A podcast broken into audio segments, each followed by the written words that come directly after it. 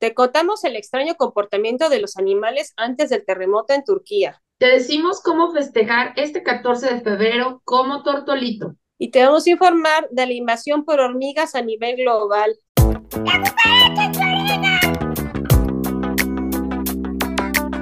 Pues bienvenidos a otra emisión de La Cucaracha en tu oreja, un noticiero con las noticias más importantes que hemos rescatado para ti de esta semana. Agradecemos como siempre eh, tu visita como cada lunes y que nos apoyes dándonos like y suscribiéndote y compartiendo en tus redes sociales. Pues bueno, tenemos aquí en nuestra sección de noticias al vuelo. Las hormigas invasoras amenazan el planeta. El extraño comportamiento de los animales minutos antes del terremoto en Turquía. Ataque de leona en Aguascalientes deja a una mujer herida de gravedad. Juntitos como tortolitos, este 14 de febrero, decimos cuáles son las especies del reino animal que viven según nuestros ideales románticos. Eh, Rex, Julie, Echo, Timba, Balam y Orly son algunos nombres de nuestros perros rescatistas que ya están apoyando en Turquía. China clona vacas o super vacas y prevén tener miles de estas. Y bueno, pues eh, vámonos a nuestra sección de exóticos con la doctora Sandra. Pues que se han encontrado más de 500 especies de hormigas eh, y que estos insectos fueron hallados en, lugares donde no deberían de estar. Pues la noticia va así. Entonces, una hormiga de fuego invasora como, conocida como Sonolepsis geminiata este, se ha encontrado en gran parte de los trópicos a nivel internacional a nivel mundial. estas hormiguitas pues, son nativas de América del Sur y están causando daños ecológicos y molestias a personas pues, a nivel mundial. Estas hormigas llamadas, bueno, que son exóticas, ya que se encuentran fuera de su área de distribución nativa, eh, ¿Cómo llegaron ahí? Pues muchas son, o la mayoría son transportadas inadvertidamente a través de cargamentos y mercancías. Y pues ahora los seres humanos están intentando detenerlas e incluso pues poniendo prohibiciones en controles fronterizos de ciertos, de ciertos aeropuertos. No te está prohibido introducir plantas, tierras de otro país y también estas hormigas pueden llegar a ser transportadas en alimentos. Em, estos invasores están muy extendidos. Estos, por ejemplo, estas hormiguitas argentinas rojas han este, construido pues, supercolonias que se, que se extienden, fíjense, fíjese, en Europa desde Portugal hasta Italia. Y eh, dentro de las áreas más afectadas pues, están las islas, eh, ya que, por ejemplo, estas islas, como son pequeñas, pues la capacidad de eh, afectación de estas hormigas pues se multiplica. Por ejemplo, en la isla de Ya, que se encuentran en las Islas Carolinas, que se encuentran en, en, este, en el Pacífico, esta hormiga ha obligado que los agricultores abandonen los campos. Y también la isla de Navidad está, muy, está entre eh, lo que es este, bueno, el mar de Indonesia y Australia.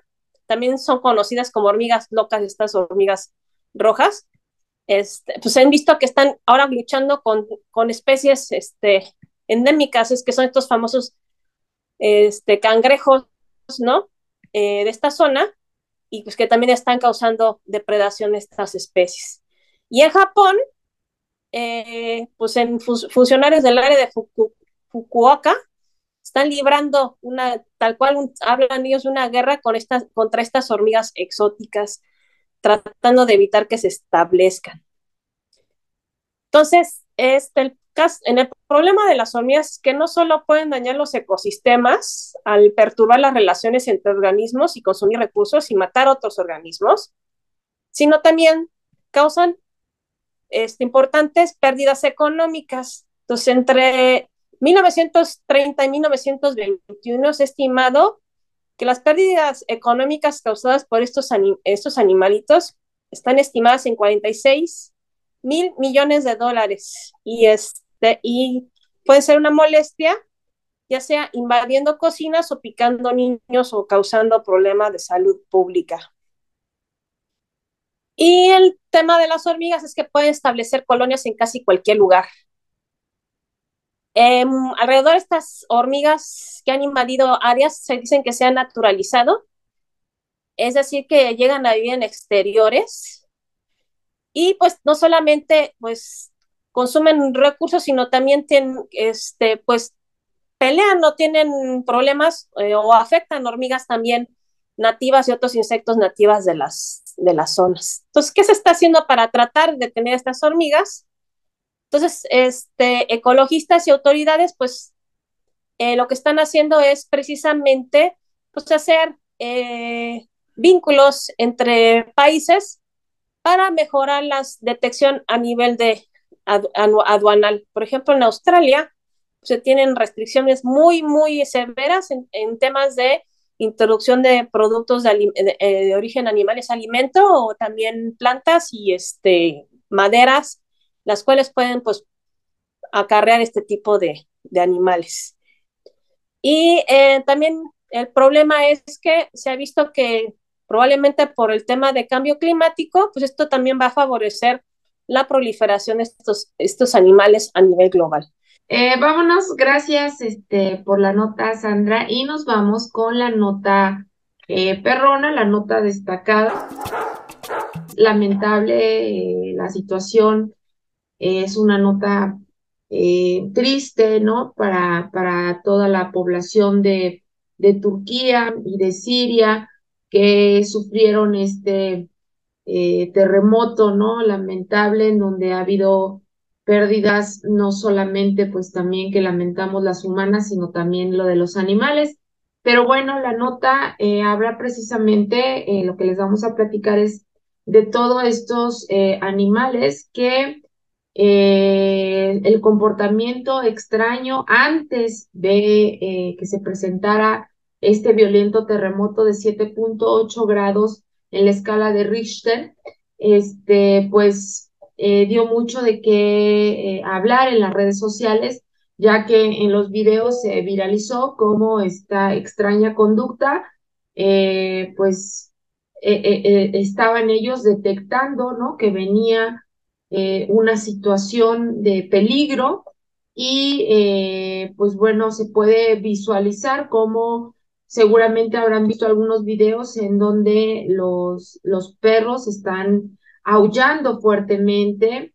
Eh, en el caso de los, de los, de los, este, de los pajaritos que se empiezan a, a mover erráticamente, este, volaban en círculos, podían emitir eh, fuertes sonidos, este, salieron de sus nidos, este, ¿no? Para, para moverse, para cambiarse de árboles, porque estaban percibiendo que, que algo malo, este, pues, se acercaba, ¿no? Algo, algo malo estaba por, por llegar y bueno, eh, existen investigaciones científicos, científicas, perdón, que hablan precisamente de, de esta situación de que de los animales, no solo de los perros y de los gatos, sino de los escarabajos, de los cien pies, de los ratones, este, y bueno, hay un relato en el Washington Post de que eh, un relato antiguo en donde se le atribuye al escritor romano Aelian, que detalla cómo algunos insectos, pies, escarabajos, ratones y serpientes huyeron de la ciudad de Heliken antes de que fuera destruida por un terremoto y posterior un tsunami en, en el año de 373 antes de Cristo y eh, también en el 2016 donde hubo un terremoto en Oklahoma y los animales tuvieron también este tipo de conductas. Al menos eh, se habla de 15 minutos antes, ¿no? De que ocurriera un movimiento telúrico en septiembre de aquel año de 5.8 grados en la escala de Richter y que ocasionó también pues daños eh, materiales. Pero bueno, eh, esta eh, situación de los videos y que lo pudimos ver de esta forma como pues ellos se adelantan a estas circunstancias, tal vez porque son, pues perciben, ¿no? Cualquier peligro antes que lo pudiera percibir el humano y entonces, eh, pues es, digo, es, es muy lamentable esta situación, pero pues yo creo que también a veces habría que ponerles un poquito también más de atención a ellos en estas condiciones y en su comportamiento, ¿no? Para estar alertas también nos estaban o están alertando ante este tipo de situaciones y pues lamentablemente tenemos estos ejemplos de o estas situaciones que se han presentado y que cuando haya estos movimientos pues tenemos que hacer una pausita y ver qué está pasando o qué está por venir, ya que ellos están eh, cambiando o modificando sus conductas, ¿no? Eh, muy lamentable y lamentamos mucho todas las muertes y de todo lo ocurrido por allá en, en Turquía. Muy bien, pues bueno, vámonos con la siguiente sección, que es la sección del bicho legal. Y pues bueno, vamos a hablar un poquito de la eh, Ley General de Vida Silvestre, que tiene que ver con esta nota de que eh, una mujer eh, pues se escapa de las fauces de una leona que la atacó en las calles de Aguascalientes. Y por medio de las cámaras de seguridad pública se, se detectó un animal que, bueno, digo ahí entre paréntesis, era la mascota eh, o el animal de compañía de un hombre de esa ciudad, un joven de 34 años que se identificó, perdón, que se identificó como Giovanni, llegó al lugar y afirmó ser el propietario, el dueño, según esto, de la leona. Eh, y este, una mujer, la mujer fue atacada, eh, ya que el felino escapó de la vivienda donde la tenía esta persona y fue llevada a un hospital de gravedad, mientras que su perro, pues que también fue atacado, perdió la vida. Y este, bueno, eh, cuenta esta, eh, la víctima, esta persona, que eh, ella iba llegando a su domicilio cuando de repente, pues la, la atacó la leona a ella y a su, a su perrito. después llegó el, el, el dueño que trató de contenerla y subirla a una camioneta donde este, estuvo por varios minutos y se la, se la llevó a su, a su vivienda. Llegó la policía estatal y aunque él no la quería entregar, finalmente em, se la entregó a la Procuraduría Estatal de Protección al Ambiente, eh, donde aquí dice que anestesiaron a la leona y la llevaron a las instalaciones del Parque Rodolfo Landeros. Pero bueno, eh, la parte legal de este asunto, ¿no? Como, como siempre hemos, o como hemos comentado en otros programas, esta parte de la, de la vida silvestre y de que los animales de compañía, eh, que los animales de compañía silvestre, primero, yo creo que aunque esté permitido dentro del reglamento de la Ley General de Vida Silvestre, este tipo de animales, en el caso de la leona, no está dentro o no entra en el concepto de animal de compañía silvestre, ¿no? Porque el animal de compañía silvestre está definido dentro del reglamento de esta ley como aquel que eh, no, no pone en riesgo, ¿no? Que puede convivir con el ser humano y que no pone en riesgo la vida de otro animal, la vida de un humano o este, en tema de de salud y de ambiente que no representa un riesgo. Entonces, en definitiva, un león no tendría por qué tener un permiso de legal procedencia porque no está dentro de la, de la definición de eh, animal de compañía silvestre, silvestre, porque como ya vemos es un peligro y fue un peligro y acabó matando a otros animales, no solamente al perrito, porque dicen que ya había matado a otros animales en, en el camino de, de, del, de esta leona, en el paso de esta leona, y acabó atacando a esta, a esta mujer, pero además todo lo que representa también para el animalito, que es lo que nos importa también, este, el que un animal eh, majestuoso, como también lo es un león, ¿no? Este, esté encerrado, esté en condiciones que no son apropiadas para su salud, para su bienestar, este, lo hayan separado de, su familia, de su ambiente, y ahora también pues él sufre las consecuencias de esta eh, situación y de lo ocurrido, ¿no? Entonces, ya es justo, ya es tiempo de que eh, haya más eh, restricciones y que haya más supervisión, porque hemos dicho que no es posible que se tenga un león y que nadie denuncie y que nadie se dio cuenta, ¿no? Hasta que se salió el león y entonces este, acabó matando a los animales o a personas, ¿no? Entonces, ¿cómo ves, Sandra? Esto ya tiene que acabar, ¿no? Ya. Sí, es que es el colmo. Cada mes damos, desde que empezamos esto, cada mes damos notas de este tipo. ¿No?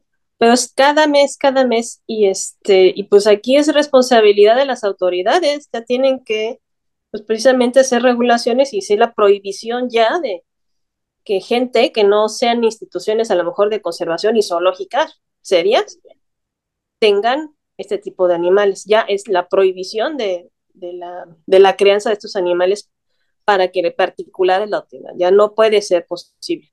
Eh, vámonos con nuestra eh, siguiente sección, este, Sandra, a ver qué nos traes aquí en la nota científica. Pues ya viene el 14 de febrero y pues ahora vamos a hablar de amor. Sin embargo, ¿no? nuestras expectativas de amor luego las queremos como que proyectar a los animales y pues en el reino animal, pues ellos no viven según nuestros ideales románticos. Entonces esa idea romántica de encontrar una pareja para toda la vida es una aspiración pues principalmente de los seres humanos y de hecho solo un puñadito de animales se emparejan de por vida. A esto pues, se le conoce como monogamia y es mucho más común en las aves que los mamíferos. Eh, por ejemplo, entre las aves monógamas se encuentran pingüinos, gullas, palomas, loritos, cisnes, gansos, palomas y albatros. Y se estima que solo el 5% de todas las especies de mamíferos, ojo, aquí se habla, excluyendo a los humanos, porque según estudios este, de conducta humana desde la etología y la biología, pues no somos, no, no somos este, monógamos y eso explica muchas cosas pero bueno, no se ríe. Ahora, no, tampoco es justificación, ¿eh? Bueno, es mutuo acuerdo, ¿sale? Entonces, ¿y qué es la monogamia? Pues de acuerdo a ecología se define como sistema de apareamiento en el que un macho o hembra se pareja con una sola, con un solo miembro de su, de su mismo sexo, ¿no? En una temporada, ojo, en una temporada de reproducción, de los mamíferos que viven en parejas se encuentran monógamas, por supuesto, se encuentran los, los gibones, lobos y castores. Entonces, ¿por qué se da este tipo de estrategias? Entonces, pues, ha sido pues precisamente por necesidad y mucho va de la mano a la cantidad de tiempo que los padres necesitan para criar una descendencia viable. Y, por ejemplo, en el caso de las aves, pues aquí se requieren que uno de los padres se queda a incubarle el huevo y hace la hembra, a lo mejor primero va la hembra, luego el macho, o se, o se turnan. Y esto pues les permite que, una, que la pareja vaya a recolectar alimento mientras la otra empolla y cuida los, a las crías. Y cuando termina el periodo de crianza, ahí toman una decisión, depende de la especie, si es que se, quedan, se deciden permanecer juntas, y esto muchas veces es para evitarse problemas de nuevamente estar buscando pareja, o se separan y este, buscan nueva pareja en la cual permanecen nuevamente juntas solas durante el, el periodo de crianza. En el caso de los mamíferos, como las hembras se reproducen, este, bueno, las, en el caso de los mamíferos, pues el producto pues, crece dentro del, del interior de la madre y luego, pues las mamás pues desarrollan glándulas mamarias, entonces, pues en el caso de las hembras, pues no tienen que salir a buscar alimento extra para las crías, probablemente salen un rato para alimentarse ellas y luego regresen. Pero no es necesario estar alimentando a las crías durante esos primeros periodos de vida. Este, entonces, pues la responsabilidad inmediata de criarlas, de, criar, de cuidar a las crías, pues cae, cae, la madre y este, el macho, pues muchas veces pues, es libre de buscar otros enlaces sexuales. En el caso particular, cuando los mamíferos son monógamos, pues lo que se sabe es que pasa siempre y cuando el macho participa en la crianza de las crías. Por ejemplo, cuando participa en el caso de entrenamiento de, los, de, estas crías o también pues para poder alimentar a la, apoyar en la alimentación a la madre durante la lactancia. Eh, pues ahora vamos a hablarles un poco, ¿no? De estas diferentes especies que sí son monógamas. Por ejemplo, los pingüinos. Entonces, se sabe que los pingüinos son el símbolo del romanticismo, de que pasan la vida juntos, ¿no? Entonces, entre los dos cuidan los huevos de forma equitativa y también luchan por la supervivencia de las crías. Y se sabe que cuando encuentran a su pareja, vuelven a su hogar para establecer una relación de por vida. Entonces, una vez que se, eh, se emparejan los pingüinos, pues normalmente se quedan de por vida. Luego tenemos a las orcas, entonces que están dentro de la familia de los delfines, y son, se supone que son los delfines más grandes del mundo, se sabe que son súper fieles y que tienen la misma pareja durante toda la vida. Entonces también eso hay que tenerlo en cuenta, porque con esto de que van y los capturan, imagínense, pues están rompiendo ahí por lazos familiares importantes. Y luego, pues el caballito de mar. Entonces, este, se sabe que los caballitos de mar son una especie monógama y, y se mueren en pareja. Entonces, aquí sí estén juntos hasta la muerte, aquí sí, sí lo cumplen, ¿no? Entonces, cuando uno muere, el otro suele permanecer hasta, hasta su lado hasta que se muere de hambre. Así como la historia de Romeo y Julieta, así literalmente se ven los caballitos de mar. Mm. Y luego tenemos a los cisnes. Entonces, desde los dos o tres años de vida, pues empiezan los cisnes a buscar a su pareja y una vez que la encuentran, pues permanecen juntos de por vida, hasta que alguna se muere o se pierde y normalmente pues es raro que busquen una pareja este, posterior una vez que, que muere su, su parejita. Luego tenemos a las nutrias. Este, también las nutrias viven en pareja y comparten todo, pues cajan, casan y viven y juegan y este, hasta duermen, hasta muchas veces se, hasta duermen de la manita, por ahí unos videos muy, monos de, este, de nutrias y se agarraditas de la mano y este, cuando están descansando. Y luego tenemos a los ratones. Entonces, este, se sabe pues que la mayoría de los ratones son promiscuones, pero hay unos, unos ratones que son los ratones de la pradera, que son monógamos y también forman parejas de por vida y el macho y la hembra pues participan en la crianza de, sus, de sus este, crías. Luego los lobos, ¿no? En donde el macho pues es muy importante para este, la enseñanza de las, de, las crías una vez que alcanzan este, la edad adecuada para empezar a, a cazar. Y en el caso de los primates, pues los únicos que se conocen que sí son, ojo, que nosotros también los humanos somos primates, pero los que sí saben que sí son este, monógamos son los gibones. Estos primates pues viven en pareja en las copas de los árboles y este se sabe que es una especie de los primates eh, que son parecidos a, este, a nosotros. Y eh, para ellos tener una pareja es una ventaja, ya que ayuda en la optimización de recursos y es menor coste energético en la protección del territorio y también en la crianza de las este, crías. Y luego tenemos a los agapornis, también que son conocidos como pájaros, los pajaritos del amor, y también porque hacen estos fuertes vínculos entre ellos. Y luego las tortolitas, por eso dicen que están juntos como tortolitas. Y pues sí, las tortolitas, pues también una vez que encuentran pareja, se emparentan de por vida. Y así las historias de amor de los animales que sí son monógamos. Muy bien, pues muchas gracias. Nos vamos con nuestro etotip, con nuestra etóloga, la doctora Gaby Constantino. ¿Qué nos tienes para hoy, Gaby? Gracias. Hola, muy buenos días. ¿Has escuchado sobre los bozales? Bueno, pues es un objeto que te ayudará a contener la mordida de tu perro. Algunas personas piensan que se verá más agresivo o darás la señal de que es un perro agresivo. Y bueno, justo puede ser una función más del, del bozal, emitir una alerta para prevenir accidentes. Mm, y no es que tu perro sea malo, pero recordemos que hemos comentado que hay varias señales de agresión que pueden ser pasivas y muy sutiles, como arrugar el entrecejo, enseñar los dientes, fruncir los labios, fijar la mirada, pero con tensión corporal y facial, y bueno, otras que pueden ser más notorias, como gruñir, ladrar pero la mordida es lo que el humano le es más evidente como una agresión. Entonces, es importante no minimizar todas las demás señales, por más mínimas que sean, em, y pues justo el bozal lo que queremos es que prevenga accidentes de mordeduras al convivir con eh, en ciertas situaciones donde los perros les cuesta convivir con otros perros, con personas, en la visita veterinaria o cuando tú tienes visitas en casa. Y bueno, pues es una buena herramienta que te ayudará a justo prevenir cualquier accidente. Claro que hay que enseñarles a utilizarlo, eh, pues al final es algo extraño y e invasivo para la cara y el forzarlo pues puede causar aversión o incluso que sea agresivo contigo si practicas colocárselo por unos segundos, que esté sobrepuesto mientras premias que lo acepte y así paulatinamente vas dejándolo por más tiempo hasta que logras eh, ajustarlo y que lo utilice por el tiempo necesario. Pero ojo, esto significa que siempre estará vigilado por ti, no se les deja puesto indefinidamente y si no hay alguien presente.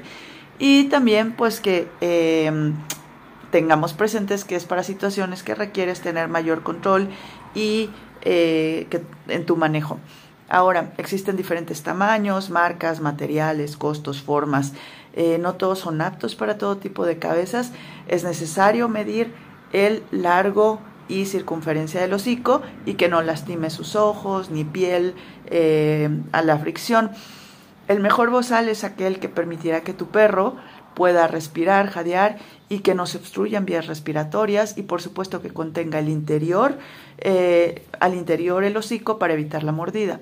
Si tienes un bozal que no permita que tu perro abra la boca y jadee, pues tu perro se ve limitado a poder expedir calor y así ventilarse, regular su temperatura corporal, sobre todo en ambientes calurosos o cuando ha hecho ejercicio, pero incluso cuando se siente ansioso. Y bueno, pues no estoy vendiendo este tipo de bozal, pero este es bastante recomendable porque perfectamente puede abrir su hocico y por aquí incluso puedes dar los premios que necesitas para poder hacer una buena asociación y por otro lado incluso también puede eh, comer o eh, tomar agua.